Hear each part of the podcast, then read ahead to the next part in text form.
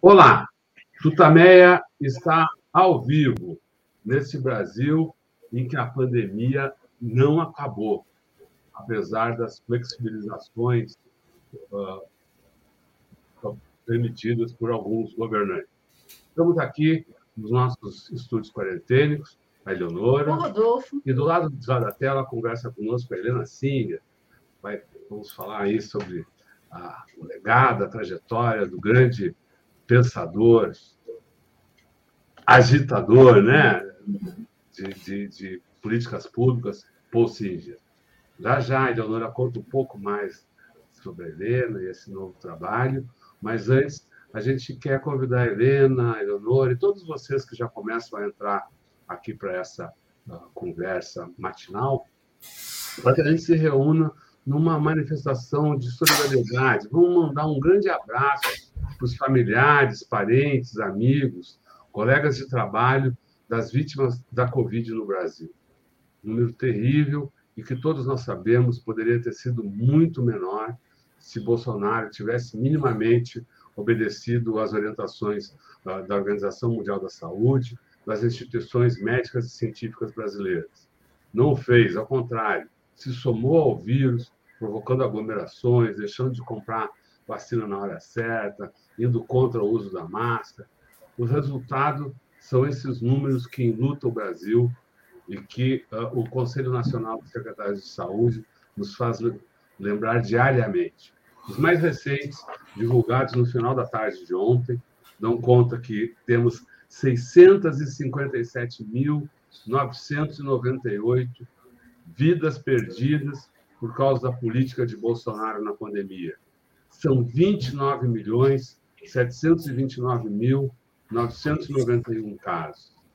Uma tragédia e um crime. Eleonora. Helena, muito obrigada por você estar aqui hoje, nessa manhã do dia 24 de março de 2022, exatamente quando Paul Singer é, completaria 90 anos. É, a Helena é socióloga, é também pós-doutorado, tem pós-doutorado em educação, é uma educadora, uma pensadora, é autora, por exemplo, da República das Crianças, sobre experiências escolares de resistência e é a filha do Paul Singer, que está com uma iniciativa muito bacana agora de, enfim, é, é, divulgar, estudar, é, desenvolver o legado é, do Paul Singer de uma maneira mais ampla. Helena, tudo bem com você? O que, que você nos conta dessa iniciativa é, que homenageia o trabalho do seu pai, que é tão importante para o Brasil? Bom dia para vocês. É um prazer estar aqui hoje com vocês. Agradeço a oportunidade dessa conversa. É, hoje é o, o, aniversário dele, né? Estaria completando 90 anos e por isso a gente é, marcou o lançamento do Instituto Paul Singer para esse dia. Mas na verdade já faz um ano que a gente vem trabalhando nisso, né?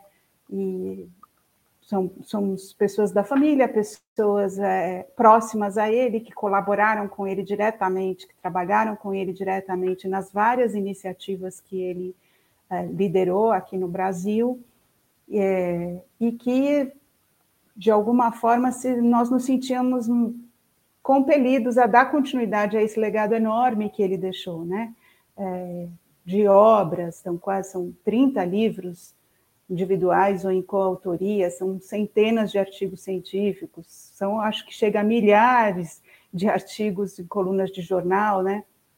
Então, é, é uma obra, além de todas as organizações que ele ajudou a criar, né? Esteve na fundação é, do Partido dos Trabalhadores, do SEBRAP, da Secretaria Nacional de Economia Solidária, da Incubadora de Cooperativas é, populares da Universidade de São Paulo. Então, a, é muita coisa, é, são muitos interlocutores, são uma, diversa, uma diversidade de interlocutores na academia, na militância política, na gestão pública, e o Brasil está precisando desses diálogos, dessas construções, dessas propostas, né? É um momento muito sensível, dramático, né? Como vocês já falaram aqui na abertura do programa, da, da história do Brasil, então a gente sentiu compelidos a criar o Instituto para poder colaborar com esse momento do país. Uh, mas o, o Instituto uh, vai, vai, promover cursos, encontros, quer dizer, tem essa aguarda da obra, discussão, não, mas, a, a, a, enfim, esse tipo de trabalho vai ser feito? Olha, a obra toda do meu pai, os documentos, a biblioteca dele, tudo foi cedido pelos meus irmãos e por mim para o IEB, o Instituto de Estudos Brasileiros da USP, que faz um trabalho maravilhoso de, de catalogação, de acervo, de cuidado. E o Instituto tem uma parceria já, um convênio estabelecido com o IEB para ajudar na divulgação né, desse material e também apoiar um grupo de os pesquisadores que, atu, que vão fazer uso desse material, né, que se cria um grupo de pesquisadores nesse sentido. Então, muito, muitas das ações do Instituto, como não podia deixar de ser o Instituto Paul Singer, são em parceria com outras organizações que já fazem é, trabalho de referência em suas áreas, né, como essa com o IEB. A gente tem uma parceria, participa do grupo de trabalho de responsabilidade social do Conselho Nacional de Economistas, que então criou um prêmio Paul Singer de boas práticas de acadêmicas, né, para estimular que os cursos de economia, os professores, os estudantes da economia e também de outras áreas é, desenvolvam programas de extensão universitária é, orientados pela economia solidária, que a economia solidária esteja nos currículos dos cursos de economia, né? Temos uma parceria com o Instituto Polis para começar um curso sobre, né, um curso sobre Paul Singer é, logo mais em abril. Vamos também fazer outros cursos é, que estão com a parceria com a Fundação Rosa Luxemburgo. É, enfim, estamos atu vamos atuar principalmente nessas três frentes, né? A memória, a preservação da memória, do legado, formação e produção de conhecimento, que é alguma coisa que a gente começa efetivamente com o ciclo de debates que teve início ontem, né, 90 anos de posting de atualidade de seu pensamento, em que a gente coloca para dialogar pessoas da academia, pessoas da militância política e da gestão pública sobre os grandes temas do, do momento, né? E todo esse material vai dar lugar a, a produções, artigos, vídeos, enfim, que a gente espera poder contribuir com o debate e as políticas públicas. Helena, você, você, falou já algumas vezes aí, usou a expressão economia solidária. É uma das. Uh, queria que você uh, se estendesse um pouco mais sobre isso, falando do conceito, né, do conceito, mas principalmente a prática, né? Que, do que é a economia solidária, que é um dos, dos grandes pontos aí do trabalho de, do seu pai, né? É a economia solidária é um universo dos empreendimentos econômicos que se orientam no sentido do desenvolvimento humano, né, e, e de todos os seres, inclusive do planeta, né? Então, que colocam empreendimentos econômicos que colocam o, o humano é, acima do lucro. Né? A finalidade última dos empreendimentos da economia solidária não é produzir lucro, mas sim produzir um mundo melhor para todos. Né? Então, a gente está falando de empreendimentos autogestionários, né, cooperativas, associações, coletivos, em que também as pessoas é, não, são, não se organizam na lógica de patrões e subordinados, mas todos são responsáveis pelo empreendimento, né? Daí a perspectiva da autogestão mas também todo um universo, né, até no, no, mundo financeiro, de bancos comunitários, moedas sociais, clubes de troca e cadeias produtivas que se orientam por esses valores. Então, cadeias que, é, desde a produção até o consumo, todos os empreendimentos se organizam a partir do, do desenvolvimento, é, valorizando, né, buscando o desenvolvimento humano. Então, a economia solidária fala de todos esses, de todo esse universo. Irena, você está falando e a gente está, eu estou pensando aqui que o seu pai realmente era um intelectual orgânico no sentido aquele clássico, né? Porque ele tinha uma produção como economista é, enfim, muito densa e, ao mesmo tempo, ele militava, você falou da, da, da, criação do PT, mas na economia solidária, especialmente, ele era um, um militante, ele... Como é que você vê essa ideia que ele plantou? Acho que foi ele o maior defensor dessa ideia, nesse mundo que a gente está, nesse momento tão conturbado e que as ideias dele vão na contramão né, de muita coisa que está sendo feita nesse nesses últimos anos aí que nos deixa, nos deixa aparvalhados, assim, perplexos, né? Como é que você vê a, a, a, você acha que as ideias dele numa eventual mudança no ano que vem poderão é, receber um novo alento, um novo fôlego? Como é que você vê hoje as ideias dele nesse terreno? Olha, eu acho que sim, eu acho que as ideias dele prosperam, né? É, até apesar de, né, apesar dos governos que estão, embora ele, quando esteve na gestão pública, né, e ele esteve em dois cargos importantes, né, como secretário municipal do planejamento durante a gestão Luiz Erundina aqui na cidade de São Paulo e como secretário nacional de economia solidária nos últimos durante 16 anos, né, é, todo o tempo dos governos Lula e Dilma, é, na verdade mesmo sem, para além das políticas é, de governo, a economia solidária prospera também por iniciativa da sociedade civil, por iniciativa dos próprios empreendimentos, pelas, é, pelos movimentos sociais, né? O, o, MST, por exemplo, tem dezenas de cooperativas, né? A agricultura familiar se organiza também na lógica da economia solidária. São muitas é, experiências, a, a, os bancos comunitários, eles agora, durante a pandemia, as moedas sociais e os bancos comunitários tiveram um salto enorme, exatamente porque eles tinham a tecnologia de fazer chegar o dinheiro em quem precisa, né, nas comunidades. Então, quando tudo se suspendeu e boa parte da população brasileira não tem acesso aos bancos, né, os bancos comerciais, os bancos tradicionais, é, como é que fazer, faria chegar a, a renda básica né, necessária para as pessoas sobreviverem durante a pandemia. Quem tinha essa tecnologia era, eram os bancos comunitários, né, que também a tecnologia das moedas sociais. Então, durante a pandemia isso cresceu muito, né, assim como todas as ações de solidariedade que fizeram com que chegassem às, às populações, às comunidades, os bens de primeira necessidade, né, seja lá no início, né, quando a gente ainda não tinha nem as máscaras, as primeiras máscaras foram feitas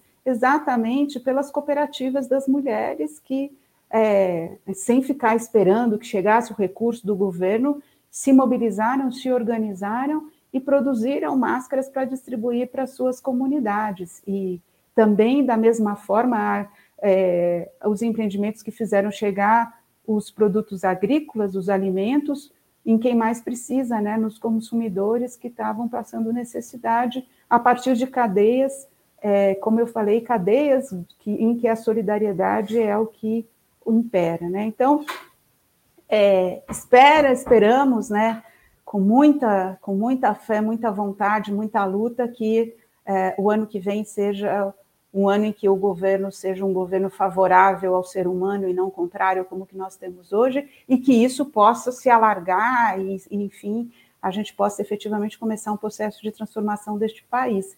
Mas, apesar disso, também a, as ideias vêm, vêm prosperando. Você falou de, uh, de bancos comunitários e de a, a, moedas sociais. A, a moeda social, social, moedas sociais, acho que esses são conceitos que talvez não sejam muito conhecidos aí. Queria que você eh, explicasse um pouco mais cada um deles. Talvez contasse algumas experiências que é, são mais bem-sucedidas. Em que, onde está acontecendo? Isso. Olha, a principal referência é o Banco Palmas, né, no Ceará. É, inclusive, hoje à tarde, fazendo já alguma propaganda, a gente vai ter uh, dois debates, e um deles nós vamos ter é, também sobre a economia solidária, vamos falar sobre isso, mas é, o Banco Palmas no Ceará deu início, ou enfim, é, é a maior referência nesse, nesse, nessa experiência de banco comunitário, que é um banco em que a, é, são as relações de confiança que fazem com que o dinheiro circule. A ideia é que o dinheiro circule na comunidade em que em que as pessoas estão, né? Porque hoje a gente vive uma situação em que as favelas, as periferias, as, tem milhares, centenas de milhares de pessoas que consomem, né? Nos, o que elas compram, né? Ela é no centro ou a partir de, de comércios de, do que não, não são das pessoas daqueles lugares. Então, o dinheiro sai dali e vai para os bolsos é, dos comerciantes, dos capitalistas que não estão ali nas favelas, nas periferias. Então, o que o Banco Comunitário propõe é que o dinheiro circule ali, os empréstimos sejam feitos para as pessoas dali, exatamente porque as pessoas se conhecem e se confiam. Né? Então, para a pessoa conseguir fazer um empréstimo, ela precisa que os seus vizinhos recomendem. É uma pessoa de confiança, podemos emprestar para ela. Então, o próprio banco ele fortalece as relações de confiança dentro da comunidade e faz circular o dinheiro da comunidade para a que a própria comunidade prospere.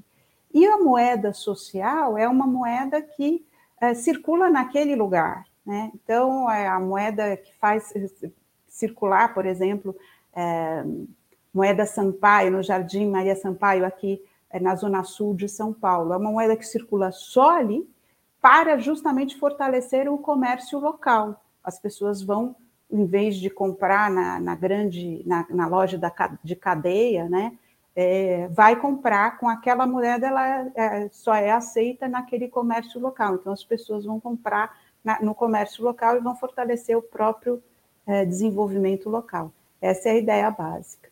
Mas como é que eles, eles compram moeda? Troca por, por, por reais? Uh, enfim, como é que, como é que se, se ganha e, e, e, e, se dá o, o valor a, a, a essa, a essa é moeda? Criada, como é que ela é criada? Olha, é, na verdade, assim, é, eu falei, vocês me apresentaram aqui. Eu sou a filha do Paul Singer, sou socióloga, não entendo de economia é, como ele, e, e seguramente estou no Instituto Paul Singer no conselho, né? Mas quem está à frente são os articuladores, a direção do Instituto, que são as pessoas especializadas no, no assunto. Mas o que eu sei é que há sim correspondência, em alguns casos, com é, o real, não é? E, em alguns casos, a própria, por exemplo, há municípios atualmente que estão é, distribuindo a renda básica da cidadania, né, essa causa que o, o nosso senador e agora vereador Eduardo Suplicy tanto fomenta, a partir da moeda social. Então, o próprio município distribui a moeda social para que a renda básica, né, aquele fundamental que a, que a população tem que ter, seja gasto com é, nas suas comunidades. Então, ao mesmo tempo que você garante o básico para a população, você garante também que os bairros e que a cidade prospere. Né? Ah, se não me engano, Maringá, Maricá, Maricá, Maricá é, um, é um bom exemplo. Uma experiência grande nesse, nesse, nesse terreno aí, né? Exato. E há outras cidades que vêm adotando isso também desse modelo. Helena, para além dessa questão da economia solidária, da moeda social, o que, que você definiria como os principais pontos que Paul Singer é, deixa no seu legado e como é que vocês vão trabalhar? Você falou genericamente né, do, que vai ter pesquisa, vai ter, vão trabalhar em várias camadas, digamos assim, na obra, da obra dele. O que, que você definiria como os pontos principais desse legado? Olha, é, além desse, dessa perspectiva da economia que não é orientada pelo lucro, mas pela solidariedade, um importante legado é, do meu pai, eu acho que é o quanto ele faz avançar a reflexão e a ação e a prática da democracia. Ele era um é, defensor convicto da democracia e socialista. Né? Então, o socialismo que ele sempre pregou e sempre é, desenvolveu né, nas suas obras era um sociali é o socialismo democrático. O socialismo como uma, uma sociedade na qual as pessoas, em que é, as pessoas possam prosperar e que os empreendimentos autogestionários sejam a regra, né, que as pessoas não tenham a diferença entre patrões e empregados, mas que as pessoas sejam é, donas dos seus próprios negócios, vamos dizer assim, mas negócios coletivos, que elas coletivamente é, empreendam, e que ah, mas que isso seja uma escolha das pessoas. O socialismo deve ser uma escolha das pessoas, uma escolha da sociedade, não alguma coisa que é, é implantada de cima para baixo.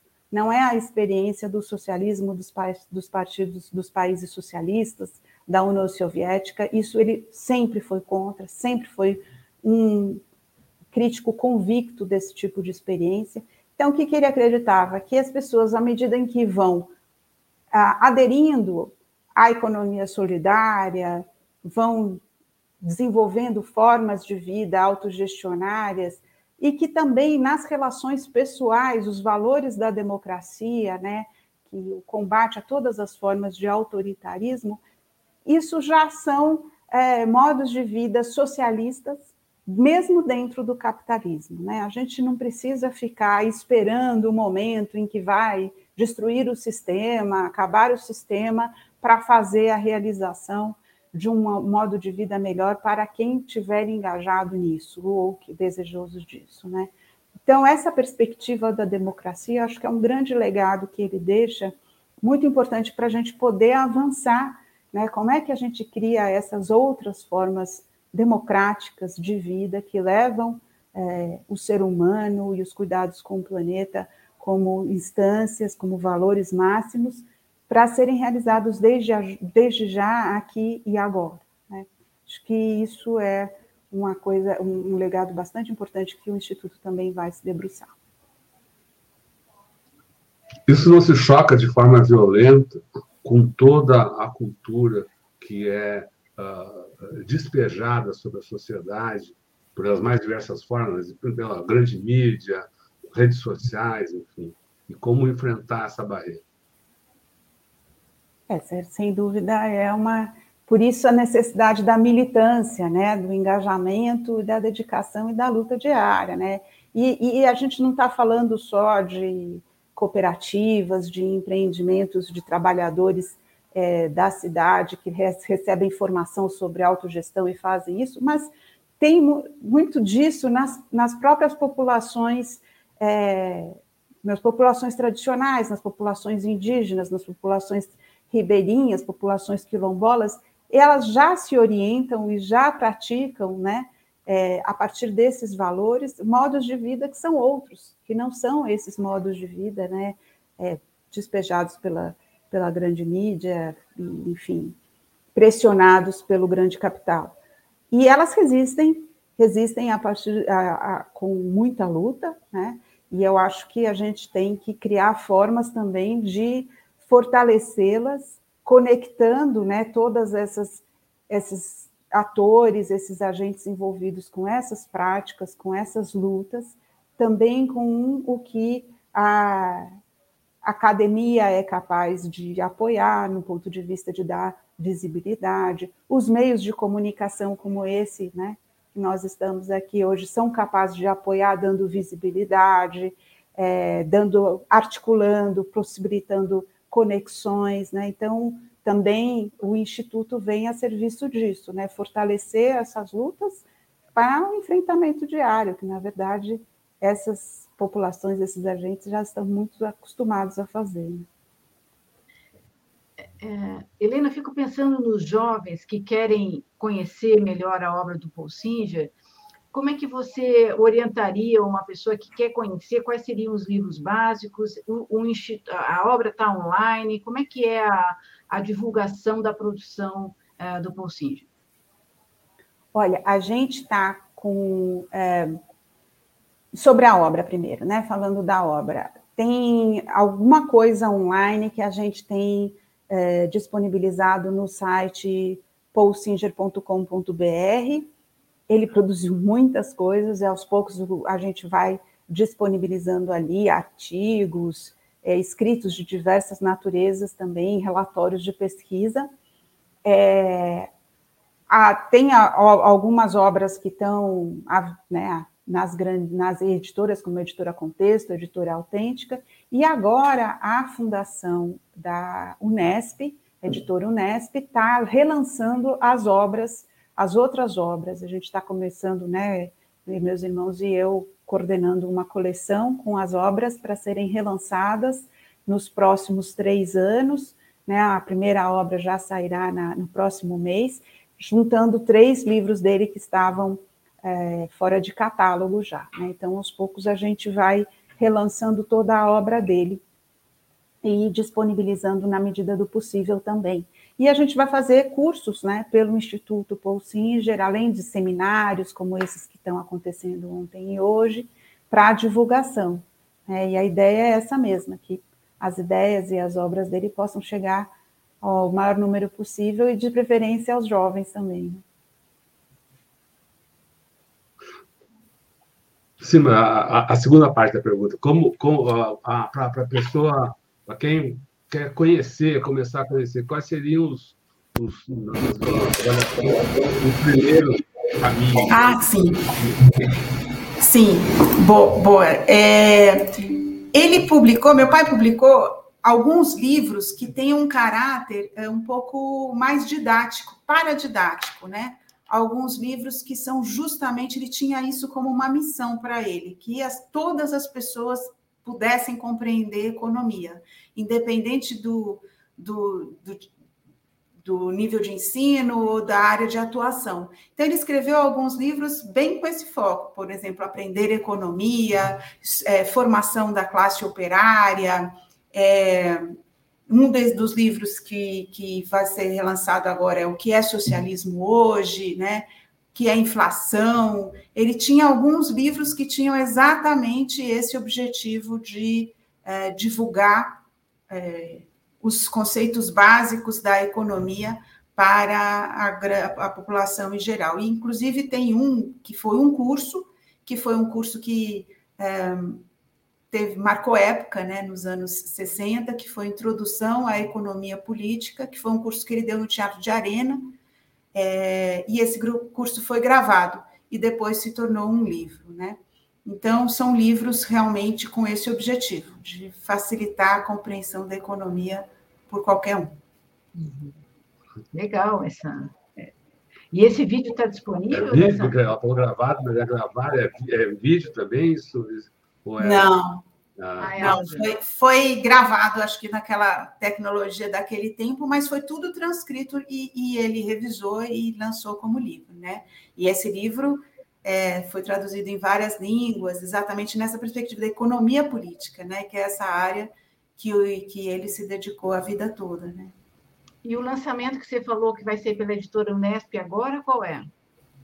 Então, aí, agora no, em abril, a gente vai lançar esse primeiro volume da coleção com uma utopia militante, é, que é o grande livro em que ele fala sobre é, a, a, visão dele, né? O que é ser um, um militante utópico, um militante que pratica a utopia, é, o que é o socialismo hoje e um outro e na, no mesmo volume vai estar o que é socialismo hoje, que é um livro bem curtinho, e um livro que ele fala da economia socialista, que foi uma apresentação que ele fez para o Partido dos Trabalhadores e que depois foi transcrita.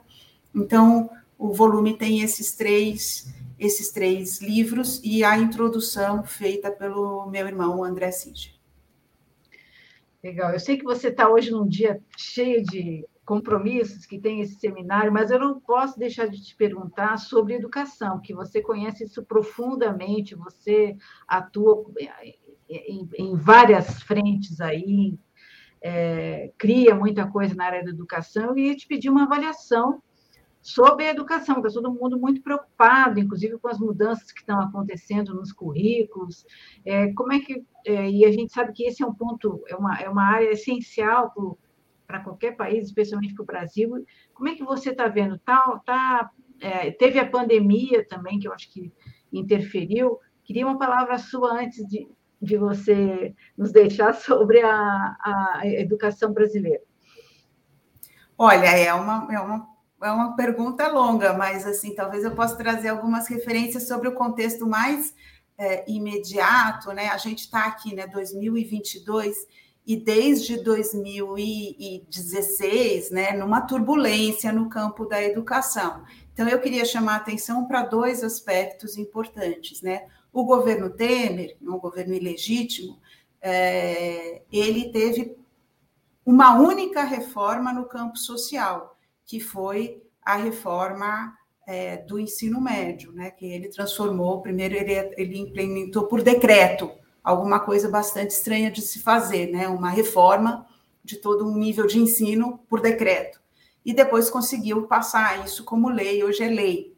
Né? Então, isso, claro que isso já tumultua de uma forma bastante importante toda a educação básica. Não que o ensino médio não precisasse ser transformado, necessitava sim, está? A educação toda precisa ser repensada, revista e reinventada.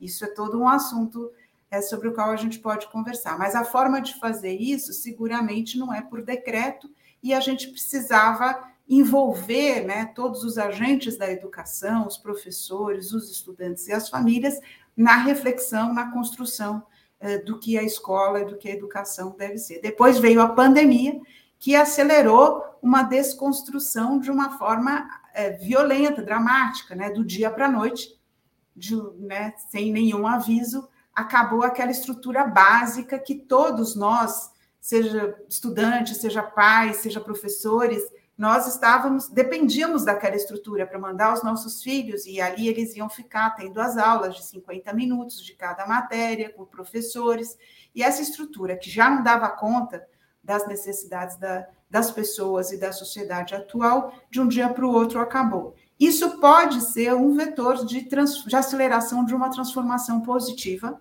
se a gente tiver um projeto para isso, né? Então, os, os professores tiveram uma experiência inédita, por incrível que pareça, de usar as novas tecnologias da informação e da comunicação para os processos pedagógicos. É incrível que isso ainda não tivesse acontecido em pleno 2020, mas não tinha.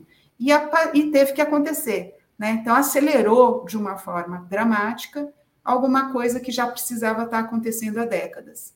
Pode vir a produzir uma transformação importante positiva na educação, se a gente tiver um projeto para isso mas também pode ser um vetor para destruição ainda mais dramática se as forças contrárias, né, e a gente tem hoje no governo forças contrárias à educação, à ciência, né, é, conseguirem implementar o seu projeto, porque eles têm um projeto de destruição da educação pública brasileira, né? Então, se a gente não tiver um projeto que se contraponha e que nos organize, a destruição se fará. Mas eu acredito que isso não vai acontecer. Eu acredito que a sociedade está se organizando e que a gente vai conseguir fazer acelerar a transformação é, no sentido mais positivo.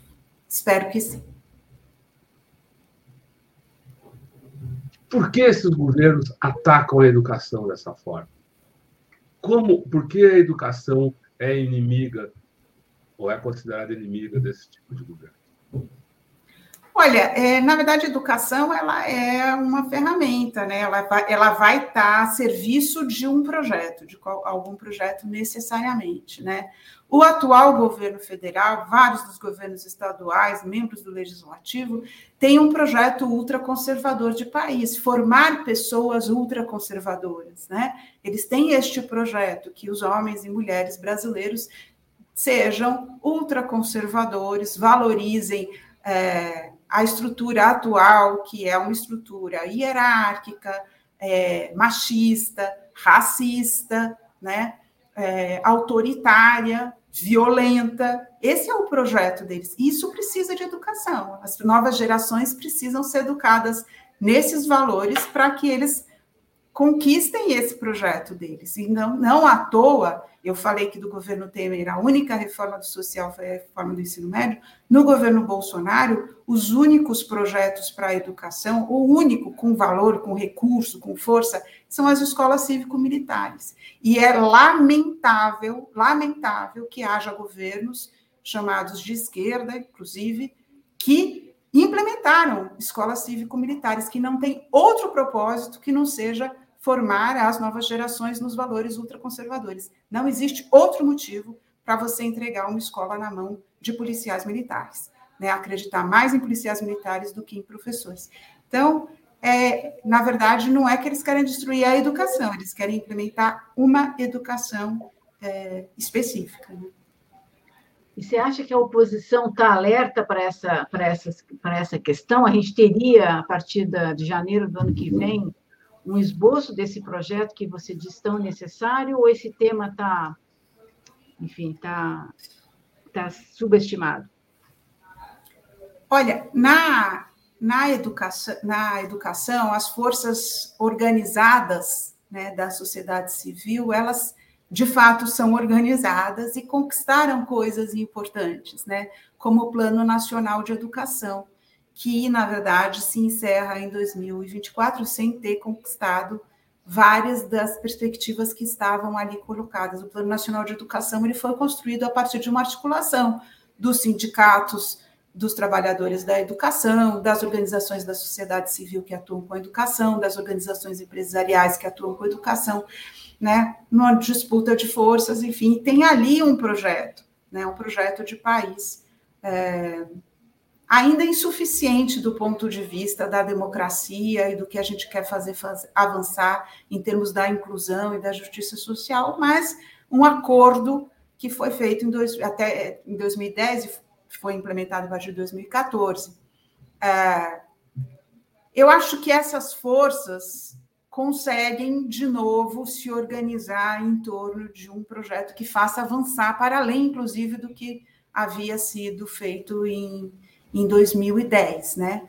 Uh, com mais agora, talvez, com um sentido de união maior, espero, né? Que sim, dado pelos ataques e pela constatação de que o outro lado se organizou bem também, né? Se organizou é, e conquistou o poder em várias esferas, em várias instâncias. Então, a, a, na educação a gente já sentia isso com muita clareza há bastante tempo, né? Com é, aquela iniciativa de escola sem partido, tentar proibir que houvesse debates políticos dentro das escolas, né, tentar impedir, porque justamente o que vinha acontecendo nas escolas, o que vem acontecendo, não parou, né, a organização dos coletivos, coletivo feminista, coletivo antirracista, e tudo isso coloca em xeque esse projeto ultraconservador da extrema-direita. Né? Então, ela vinha reagindo, vinha se organizando, né, já desde o início do né, da década anterior, e a gente vinha vendo os, né, os impasses acontecendo ali nas escolas. Mas a gente viu que eles se organizaram de forma a conseguir mais do que só isso, né? Então, eu espero que isso nos ajude a nos organizar também melhor, nos fortalecer, nos unir, tentar criar pontes em, em relação a ideias e visões diferentes para, de fato, poder fazer frente a esse projeto ultraconservador. Legal, legal, Helena. Queria voltar, então, aqui para o legado de você. Se, o que você acha que você diria, avaliaria do Brasil que, tá, que, tá, que temos hoje? O que ele diria? É, com a avaliação. Ah, eu acho que ele diria: vamos nos organizar, pessoal, vamos, vamos nos reunir vamos discutir, vamos debater e vamos, vamos enfrentar. Tem saída, né? tem, mais, tem mais soluções do que problemas no mundo. Então, é, vamos encontrá-las, construí-las e botar para quebrar. Boa. Ele estava sempre nos convocando a isso. É. É. Uhum. Botar para quebrar. É isso. Boa. Helena, a gente queria agradecer muito aqui a sua participação aqui no Tutamé, nessa entrevista, nesse, nesse dia, né? No aniversário de 90 anos do nascimento de, de Paul Singer, que vocês estão fazendo esse lançamento uh, importante do Instituto Paul Singer. Agradecer a todo o pessoal que se reuniu aqui para acompanhar a nossa entrevista e convidar todos para a gente se reunir, como no início, naquela mensagem de solidariedade, numa outra mensagem agora, um, um grande agradecimento às mulheres e aos homens que atuam na linha de frente do combate à Covid, em todas as instâncias, né? desde o pessoal que está lá na, no transporte, nos, nos, nos, refeitórios, na limpeza, até o povo que está aplicando as injeções. Todos eles estão, de certa forma, colocam suas vidas em risco em defesa das nossas e ainda sofrem todos os corte de verbas, ofensas, tudo isso que a gente vê uh, feito pelo governo Bolsonaro cotidianamente. A elas e a eles, nosso agradecimento, nosso muito obrigado. Lembro que essa entrevista fica disponível em todos os canais Tutameia. Busque por Tutameia TV e você nos encontra nos várias plataformas de podcast, no Twitter, no Facebook, no YouTube. Não deixe de, no YouTube, uh, se inscrever no nosso canal e clicar na sinetinha para receber avisos de novos vídeos. Todo o nosso trabalho está ancorado no site Tutameia. Visite lá, o endereço é tutameia.jor.br. E agora, antes do tchauzinho, do boa tarde, a gente quer devolver a palavra para a Helena, para que dessa vez sem perguntas, então faça a sua fala, mande sua mensagem para o pessoal que está aqui com a gente e que vai seguir conosco pela internet afora. Helena, muito obrigado, a palavra é sua. Bom, eu que agradeço, eu agradeço vocês, Tutameia TV, desejo muita que continue o sucesso que vocês já têm, que é uma importante contribuição que vocês fazem. É, para a comunicação, para a informação circular, e agradeço muito essa oportunidade que vocês deram aqui para eu apresentar o Instituto. Muito obrigada. Legal, muito obrigada, muito obrigada. Um grande abraço. Tchau, tchau, tchau pessoal. Tchau. you